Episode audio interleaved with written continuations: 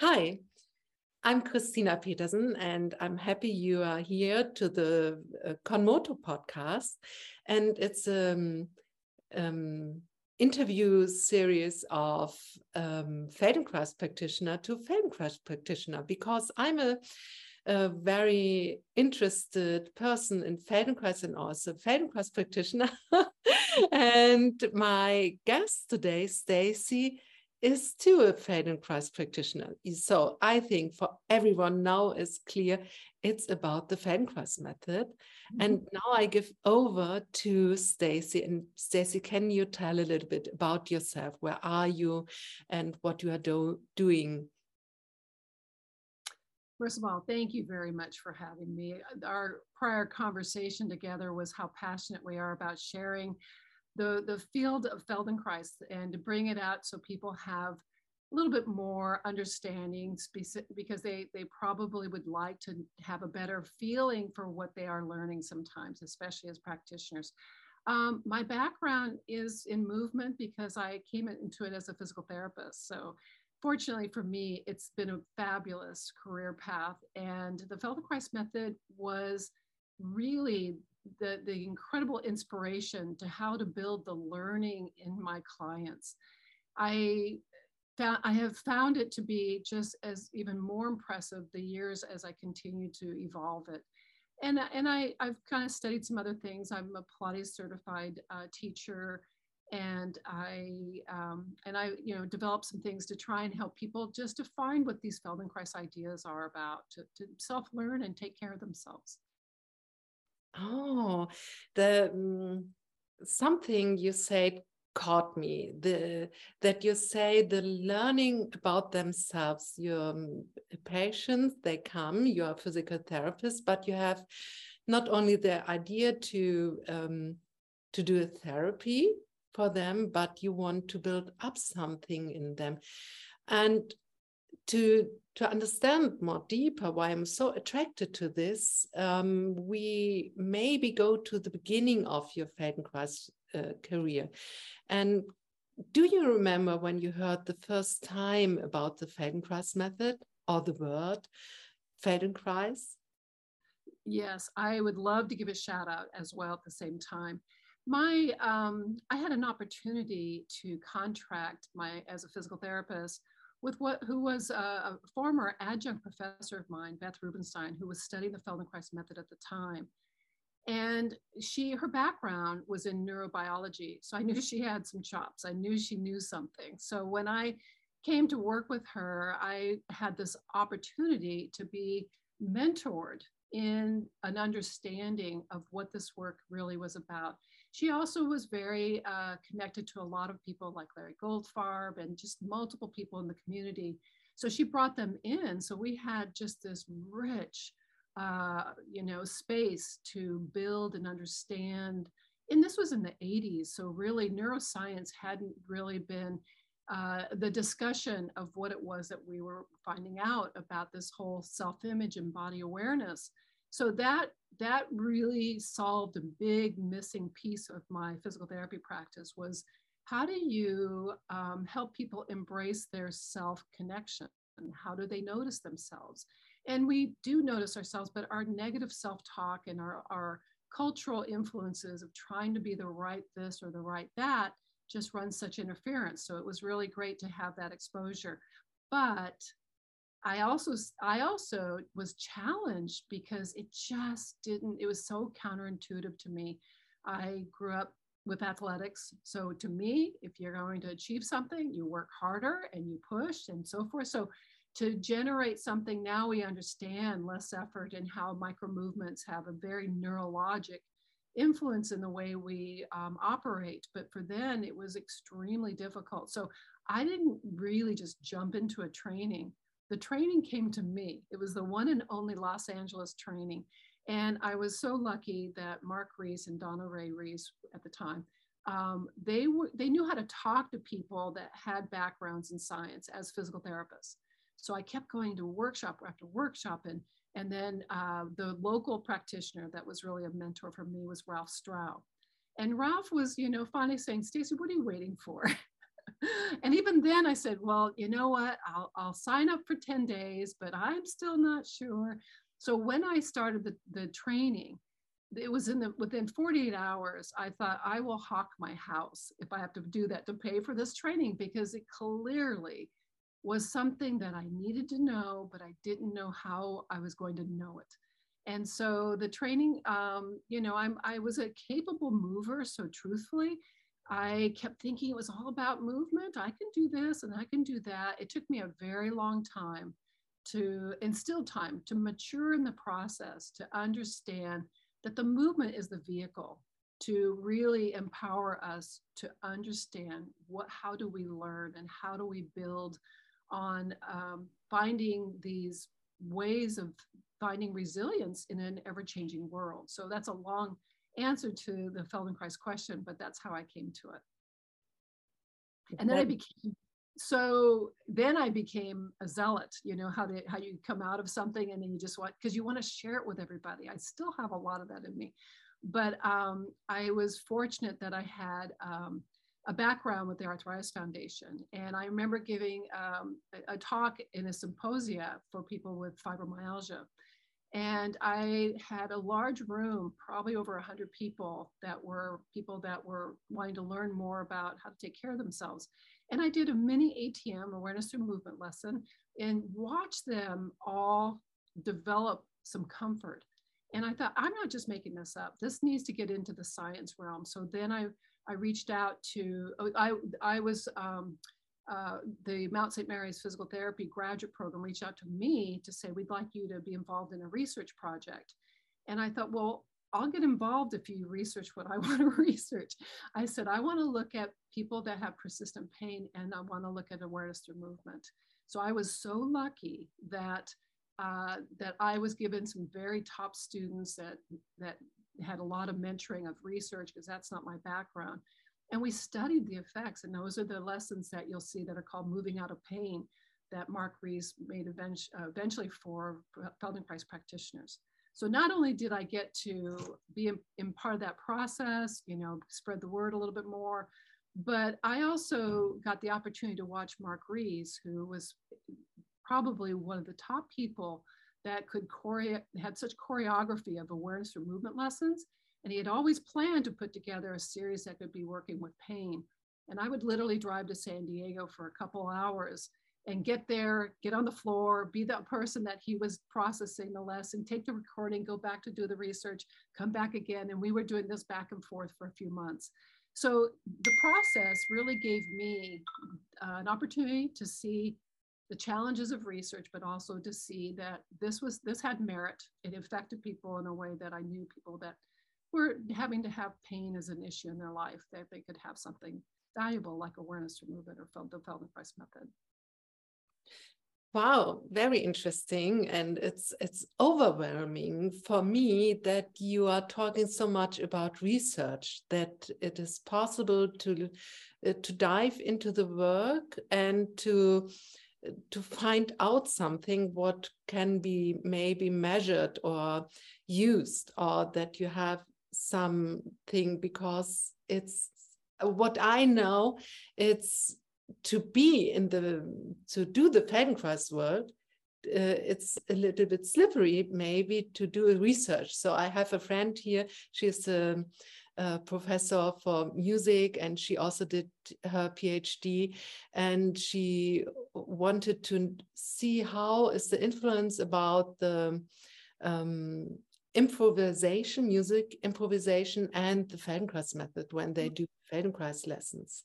Mm-hmm. And it's so interesting. And I we have often a talk about how can you do this, that you you can do this and to bring it more to a clearer point and also maybe to have more ideas how can this be integrated in certain layers of our um, of the humankind or the layer of all the um, yeah the human beings um, maybe this um, i was thinking about that's nice that you are so uh, close to it. And I'm very astonished that your start, it sounds for me that your start, start um, in the Feldenkrais method was the research and to see how this works with other people and that you found oh that's maybe good for other people and how can i use it mm-hmm. and well, let me be clear i am i am the skill sets that i have are to know a lot of smart people to hang out with people that know research that, that know how to find the right feldenkrais lessons how to you know it it, that was the luxury of, of riding along and having somebody like Beth who introduced me to a method and, and had the patience to work with me because uh, I just, I really, I, I had a box that I was staying inside of and I had to find a way to really um, address something that just really was um, pretty locked into my habitual thinking. But um, but but also you know it was a flawed research. It didn't have very many participants. It didn't get published. We had hoped it would. I was able to present it at a california chapter for the what's called the apta the american physical therapy uh, association. And in my mind it was an approximation. I like that language with feldenkrais that you know that we were we're working along and everybody that you know has gone forward in doing research i love the idea that we have this evolution of, of looking at these ideas and then studying it because we do need the rigor of looking at it from that, that perspective. But I also know from personal experience how much it has affected my clients and how much I know that they're empowered, that they can take care of themselves. That's a huge part. And I, I, I love that. That's, you know, I'm a big, big, you know, I think giving people hope and giving people the concept that there's something that they can do for themselves is a huge gift. Yeah, I I think you mentioned that it was in the 80s, and when we think in the Feldenkrais method, um, time um, on Earth with with the Feldenkrais method, it's a very young method. And so it's clear that the research is starting or it's beginning with little people, but that there is a movement to, to do this, or that we, I think, in each lesson I give, um, I just gave an FI before and also yesterday. Also FI is um, one person to the other person by touching and talking with each other about movement, but without words. Mm-hmm. And this is so amazing. I do every time a research with this person together.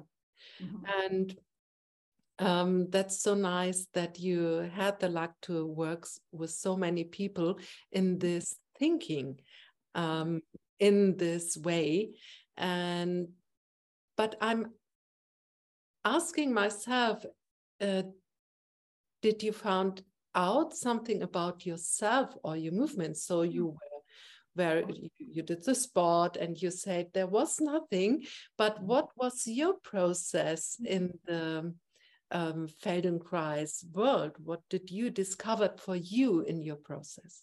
Oh, that, that, thank you for for bringing that back to that because yeah, there's some very strong personal things. Um, one of the things that I draw on a lot is I we would you know gather around and we'd observe a practitioner working with a client and we would be very kind of looking at the very you know just taking it in and I remember a colleague leaning over to me, goes, you know, you stopped doing that thing with your jaw. And I and I looked at her and, and I thought, what are you talking about? And she said, well, I noticed that you always, when you were looking, you always were, you know, I obviously was clenching my jaw. And I said, I, first of all, I love that conversation because to me, I didn't know I had the habit. I didn't go after changing the habit and it went away. And I, I use that a lot for people to realize your self improvement will not be just the local area. This thing is going to to build out into all the recesses of what you need for yourself. And, and that's something I bring about to people all the time is first of all, I just mentioned that. And obviously I, I, I'm not a perfect mover. So there's a lot of places. I remember at one time there was this aha moment and I remember jumping off the floor, running over to my notebook, making a note like, wow, that's that was a huge blind spot for me. And, and then I realized, I wonder how many teachers prior to that had worked with me to give me that moment that I discovered it for myself. And I love that because I think that's the other thing is we do know if we own it, then we can replicate it. Then it's not something somebody, I don't have to think that I need that person to show me this. Or, you know, I when people come in and go, well, you know, so and so told me that my right shoulder is always up. And I said, well, what do you feel? And then they have no sense of reference of why or how they can get to that understanding themselves. So that's a lot of times where we begin is, and that comes from my personal experience of realizing, you know, I need to give them, you know, a, a sense of where they start so they can go from where they go and then help them notice the other things that come along because so improvement is a lot more difficult to validate than you know having something happen that's negative. We know that. So i you know that a lot of what we do is help people illuminate that this is this, this is happening but feel it you know? This is not a cheerleading session. And i'm real upfront to say that backfires if I don't tell you the truth, you know? So it's like you found it, it's yours.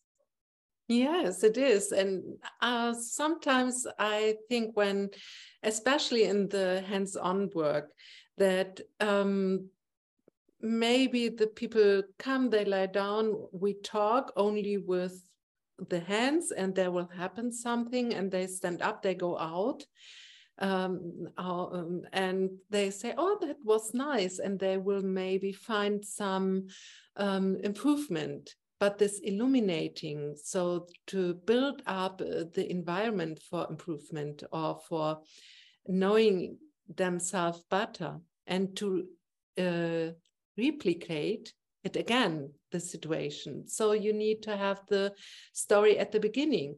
How is mm-hmm. your shoulder moving? And today it was this situation it was new for her. She was a um, sport teacher and she knows very well about her movements and but it was like oh this is easy to look to my left so the movement to the left but oh this is really not so easy for me to look to the right shoulder. And it was for her then she was hooked that she mm-hmm. found something what she didn't know about her. Yes. And then we can build up from there an ideas so she came with some other things but we found something what hooked her attention beside her i will say her problem mm-hmm. which was obvious but uh, with for her uh, but this was new and she was interested in herself and from there we could start and we could see what is at the end mm-hmm.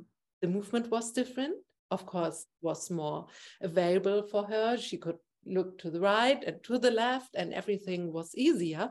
And beside her problem was also um, less in the foreground. Right. And she sometimes, I think it's that's the thing why it's so good working. We have the story at the beginning and we look how it changes at the the end mm-hmm. that everything makes sense. It's not only a nice touching. Right. Yes. Yeah. Yeah.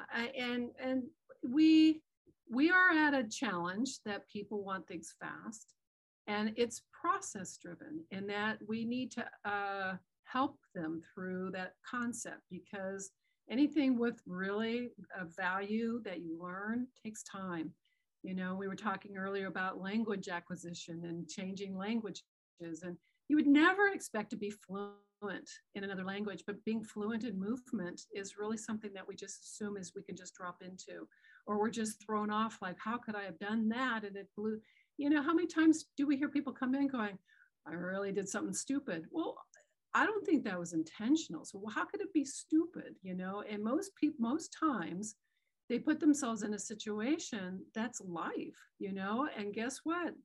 It's not pleasant, but generally it's a time to learn, you know, and so you get better and better of having less of those situations that you're caught off, having to have more recovery time or having more guidance of how to navigate that. But it, it, it really is, you know, very philosophical uh, for a lot of us to talk about it and to put it in a language that uh, is is really tangible you know because who wouldn't want, you know, a quick fix? Who wants, but, but I also often tell people, would you ever come in here to work on this, this, or that? No, you'd never make the time for that. So this, you know, entries are gifts, as I've been told. That's a nice thing, reference in the martial arts, that those are opportunities that we can we can work through that. But these are the the bonuses that you get out of it, that you are going to be better off. And I, I love telling people that, and that I believe is true. Most times they're better off that they get to process and take the time to nourish themselves in movement-based learning. So yeah. And how was your process with the um, with the hands-on work with yourself? So when we go to uh, through a training, mm -hmm. and um, we will have all these lessons, not only the group lessons where we lie on the floor or standing and making movements experiences, but how was this in the conversation with someone? Did you like it at the beginning or how was your approach to the hands-on work? Uh, um, well you know i already had the license to touch so people were pretty familiar with that and i think the conversation had if i understand the question um, i think people had to learn that i wasn't here to hurt them first to make it better so I always, you know, I always could come back and say, listen, I'd hurt you if I thought it would help. So just let's get that for the record straight. so, um, and then I quickly explained to them, you know, you, you really have more to learn when you don't feel the pain. And so, so those are the, the main things because the, the touch is very different. And I, I, I really, I tried to uh, put together a course through the doctoral program that I, I did later on. And that's that was to teach physical therapists how to have the listening touch that we get as Feldenkrais practitioners. Uh, our intention is so different. Our intention as physical therapists are that this is wrong and therefore I'll fix this. And that I had to unlearn. I was pretty heavy handed, but I had the, the blessing to do a lot of lessons after my graduation with Eileen Bach-y-Rita and it was it, all i can say it, as a parallel in the musical world it was like there i was a steinway under her hands. It, there was so little of her touch and contact but her intention was so clear. So i was able to evolve that that quickly. I know people knew there's a sensitive difference in the way i touched uh, and I don't take credit for that. I take credit for the access of how I got to learn that. And that I explained that what they're getting is an opportunity for me to really listen through my hands. And if I'm heavy handed with you, I will dull my sense of, of listening. So that was really, that's always been a fun way to, to work with it. But it comes up often because they go somewhere else and they're told something different. And so we have to kind of roll back and go through it again and eventually I have lifelong clients that check in with me, and I love that. That they trust it, they know I won't hurt them, or if, if it does, it's it's rare, and that there is a wisdom that we share in ourselves that all I'm helping them do is tapping into that. I'm not something that fix. I, and I love what Deborah Bowes says. She when they walk through the door, she says, "I'm not here to fix you." And I, I try and give that disclaimer too. I say, like, you know, you have some structural problems there but why don't we use that to be informed that that's an area that you want to be a little bit more smooth with your movement so that you don't keep putting that onto them. But i'll always say there's a lot of real estate here. We can go into some other areas and start get and i use metaphors a lot probably too much but i'll just always say it's like those are those relatives that just come in and they don't clean up the kitchen when they leave you know it's like let's put them to work right? So let's get the balance of the body to do more of its um, use use its whole self better yeah i like to hear what you explain and it was not so much um, at the beginning what i thought I asked you, but it's not your fault. We can't say fault, but I, I truly think it was me uh, who wasn't so clear. Um, I thought I directly asked you about what process you went through when you got um, in um, hands-on work. Oh. But the, the that you told us about what happened after the training, but during the training. So I asked this a little bit more deeper because for me it was I'm not a physiotherapist. I came out the, uh, from the music world, so I wasn't um, used that someone beside my family or a doctor will touch me. Yeah. Yeah. So I had one FI before. Uh, this is functional integration, the hands-on work before, but I slept there. So mm. I didn't know so much about it when I went into the training. And then I had a lovely FI. But I still was a little bit, how to say, shy with this. Mm. It was something, um, it was so, because the touch is so nice and so mm. um, uh, listening, mm-hmm. it was a little bit tickling for me to do this. But now i love it and i like to give the work the the hands-on work maybe more than the group lessons. But at the, my start i was more oh i will only work with words and they lie down and we will have the experience. And it changed during the whole process more to the hands-on work maybe. Mm. i like the both things we can do. So I ask you, how was it for you? Uh, mm. What was your idea at the beginning? Oh, the group lessons or more the personal lessons?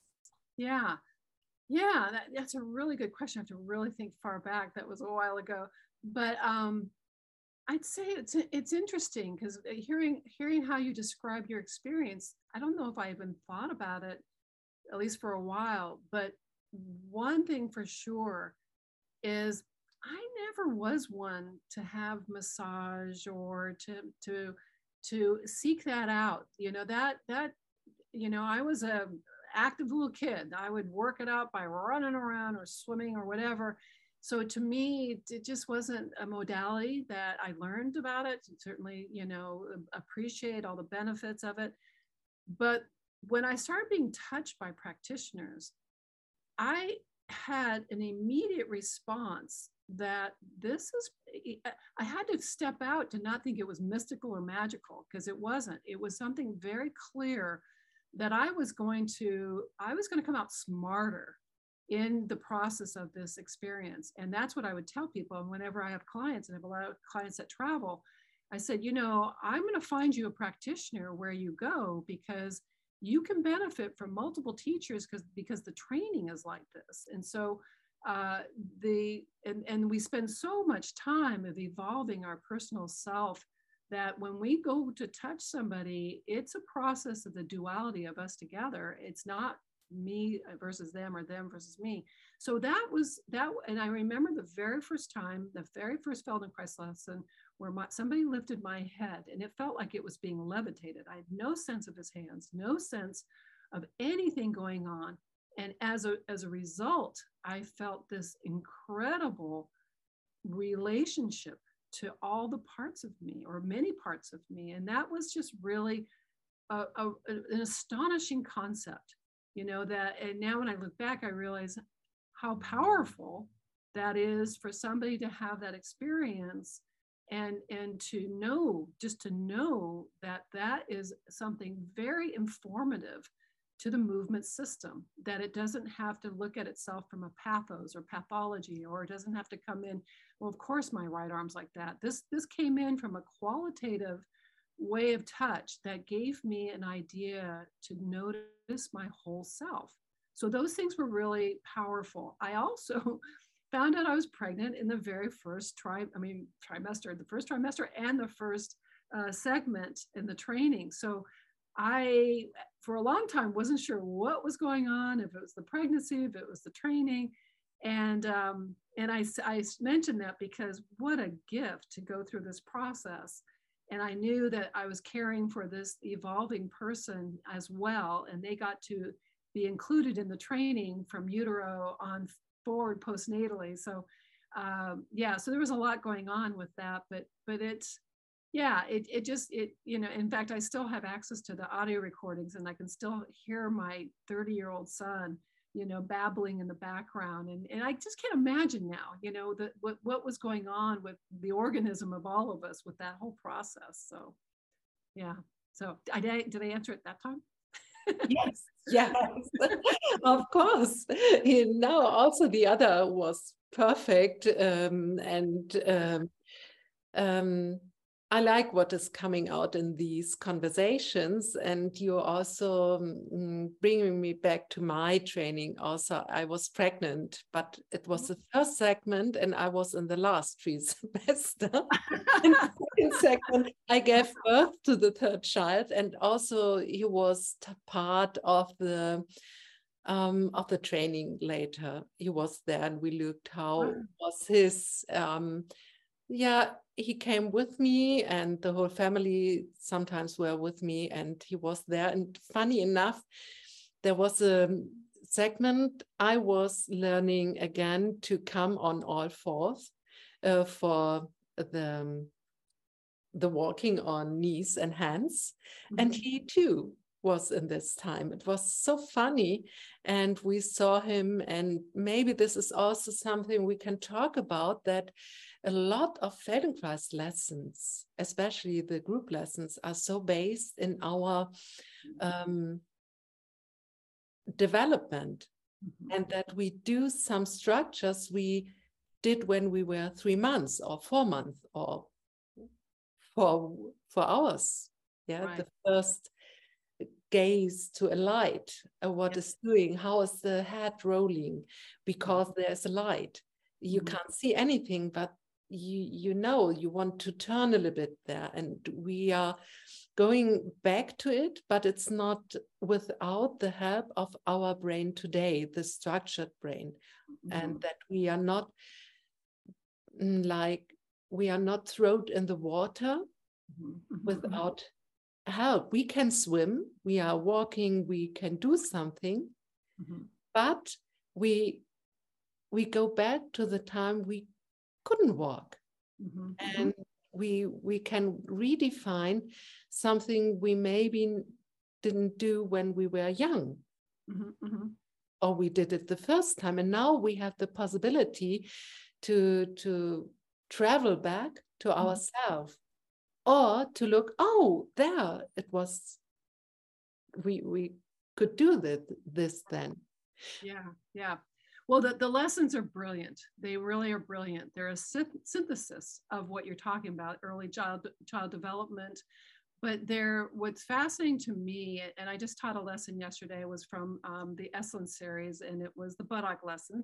And I laughed because I told the group, I said, you know, when I, I, this is was my least favorite one from the Esalen series, and I think I said I think it's because I came from such a muscle centric background that to me i didn't want to i didn't want to confuse but it was so fascinating to me when i went back to just doing these repetitive different types of contractions different skeletal organizations different and i literally just had more aha movements again. This is 30 years post you know this is so long in my evolution of this work to realize that's the beauty, the surprise that comes out of the movement processes that he developed with a background in physics, a background in martial arts, a background in child development understanding, and then his own his own deep research into neurobiology and so forth.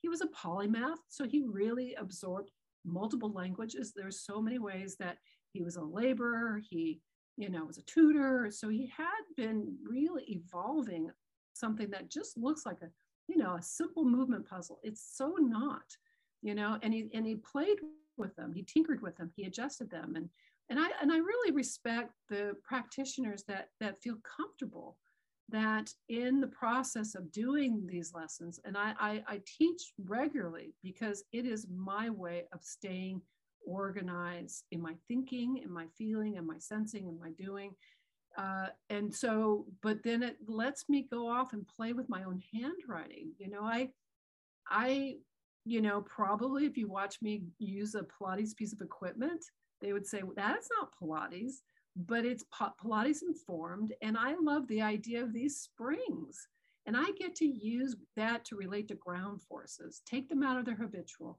use it in a way that the structure of the equipment has fixed ways. So those are constraints.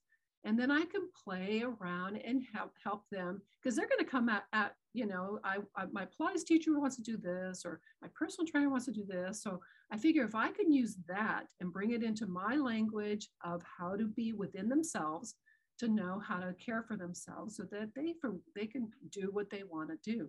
Took up golf for the same reason, you know.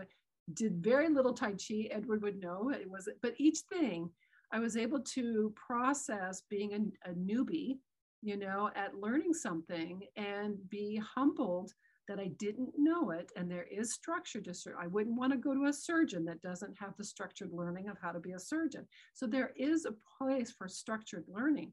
So I want to go into that and see if I can process some of these things. So that's the, the life experience that I am enjoying about uh, the awareness of movement element of our, our understanding of this work is it's we have such creative you know there's just such a platform of so many things we can do.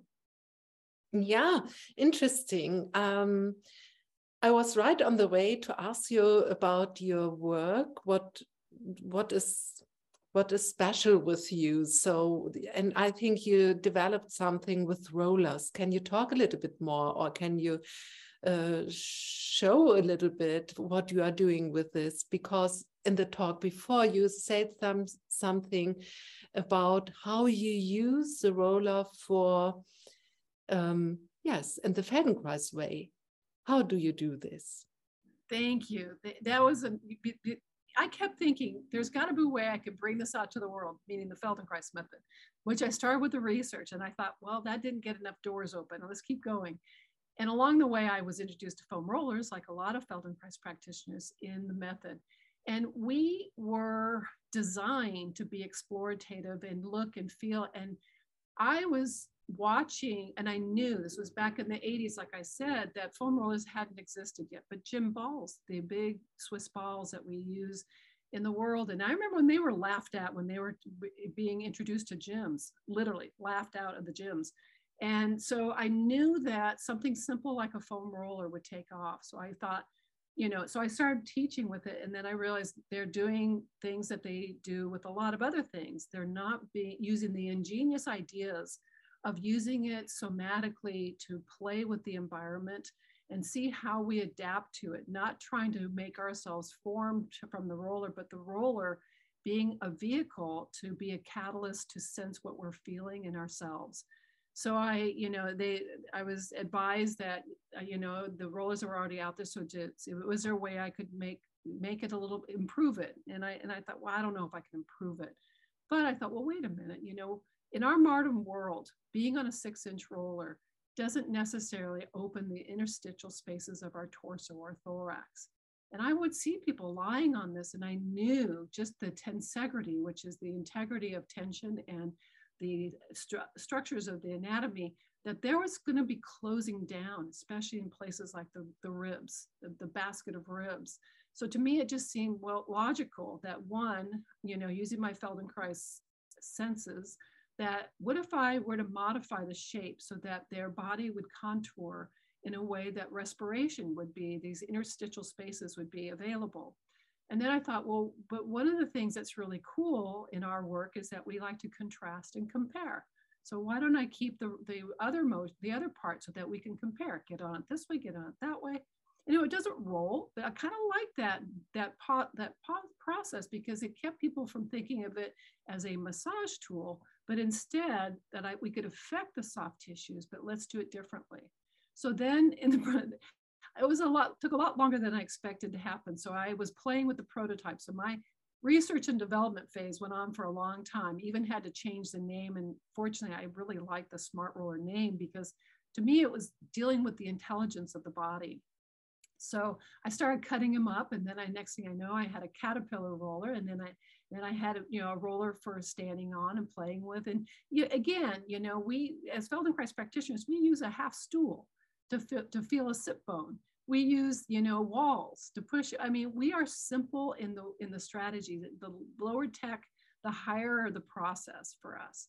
So, and then they, the company that actually OPTP that um, ended up develop, uh, marketing it and man, manufacturing it gave me the ends of the roller say, as a joke saying, would you like to have some coasters? And I said, well, you know what this looks like? You know, this looks like buttocks. So I figured, okay, well, let's make them into sits. Now we have a smart roller for, for when you sit.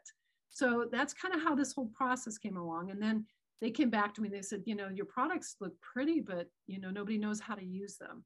So I wrote, I, I, I developed a book, a guide that we were able to do a, a second edition to.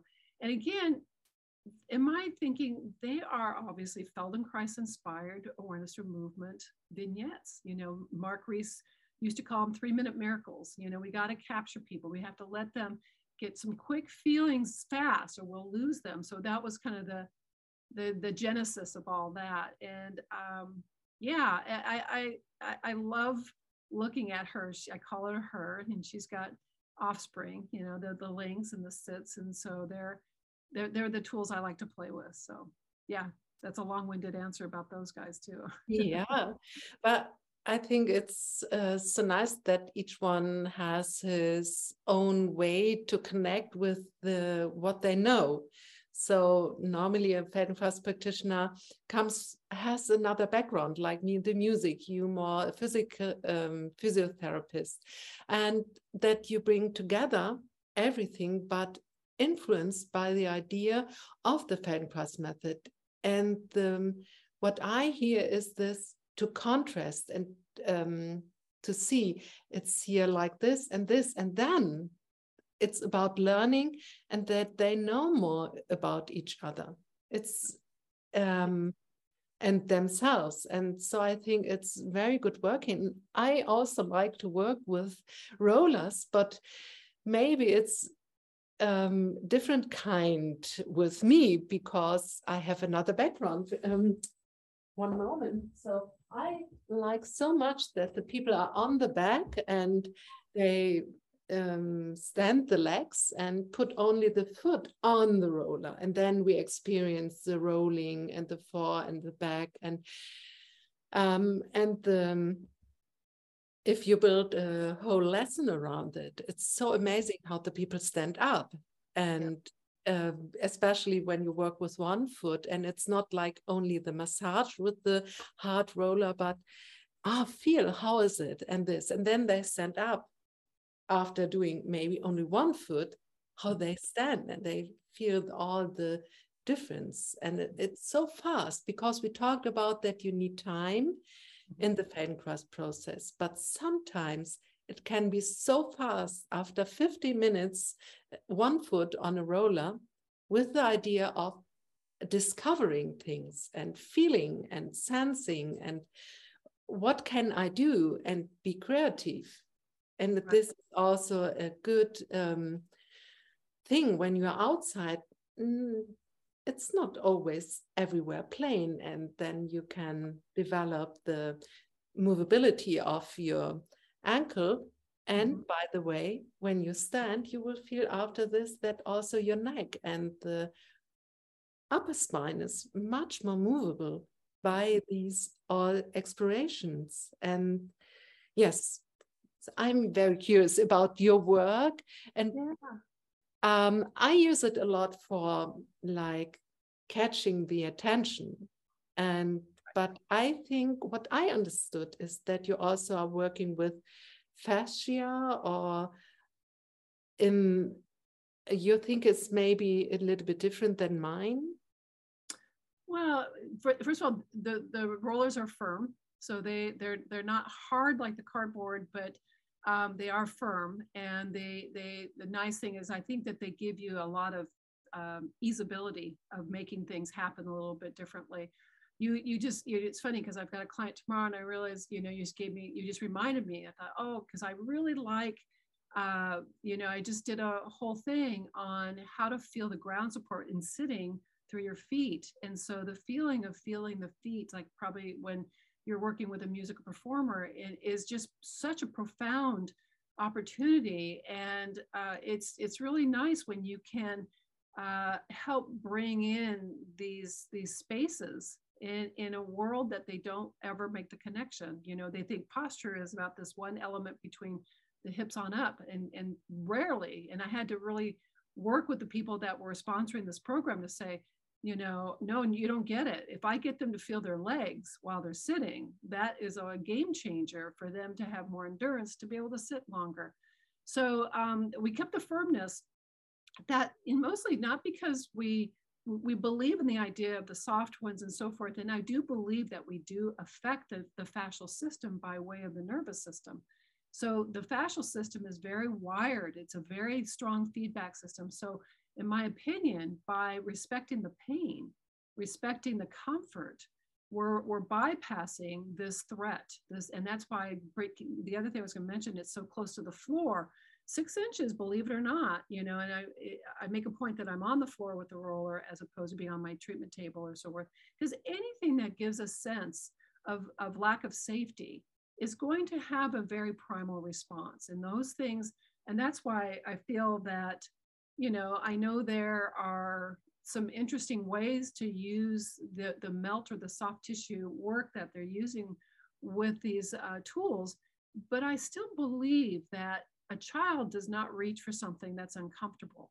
And if we're really trying to speak to that kind of biologic, you know, early, early experience where the tonus in their body is a lot less if it's a healthy situation, and they're not in a sense of threat. They're just they're open they're curious. And so you know and i wanted to keep the firmness because i i just knew how much that the floor was the reflection it was the mirror for ourselves. So the more we had the feedback of something that had direct contact that that was going to give us a certain responsiveness. And the the funny part the the way the roller was actually shaped was my husband saw how disappointed I was when we got the prototypes and I got on it because I had it all in my head as a theory and it was horrible. And I thought, this is awful. This doesn't do it at all. And to his credit, on many levels, he uh, brought me to the kitchen and he started shaving the roller. He got an iron and he put a piece of aluminum foil and he would iron it out and he go, get on it. I go, well, that's better, but, and then he would go, okay. And he kept, and we literally spent time getting the prototype, or I kept getting on it, going, oh, I, I, think we've got it, you know?